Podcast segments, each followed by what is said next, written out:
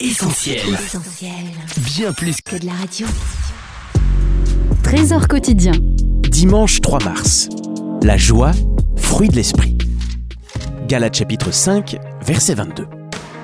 Au contraire, voici ce que l'Esprit Saint produit.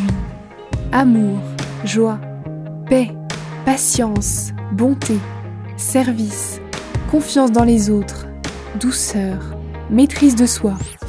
Le fruit de l'esprit est comme une grappe de raisin, une grappe avec neuf grains.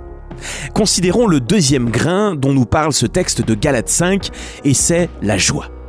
Lorsqu'il écrit aux chrétiens de la ville de Philippe, l'apôtre Paul, à six reprises, mentionne la joie.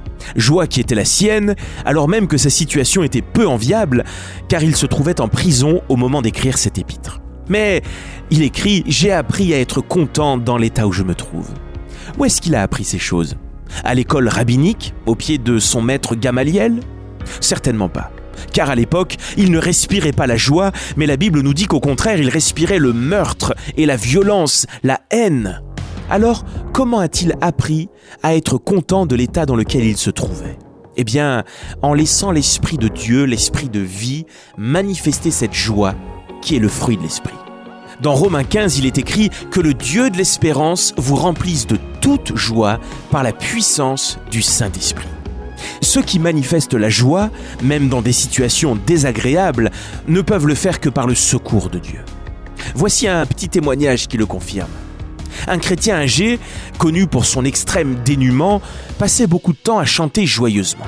Un voisin, en l'entendant chanter malgré sa pauvreté, lui demanda pour quelle raison il chantait. Alors le vieillard répondit ⁇ Je suis heureux car il ne me manque rien ⁇ alors, entendant cela et pensant que cet homme venait d'hériter d'une fortune, ce voisin garda dans sa poche ce qu'il avait projeté de lui donner.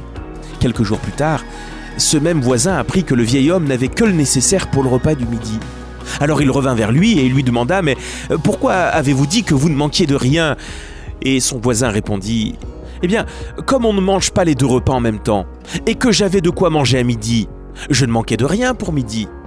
Ah, que ce petit témoignage nous apprenne nous aussi à être contents, satisfaits de l'état dans lequel nous sommes. Que Dieu nous remplisse nous aussi de sa joie, celle qui ne dépend pas des circonstances, de ce que nous avons ou pas, mais la joie qui est le fruit de l'esprit parce que Dieu vit en nous, et c'est sa présence qui nous réjouit plus que tout.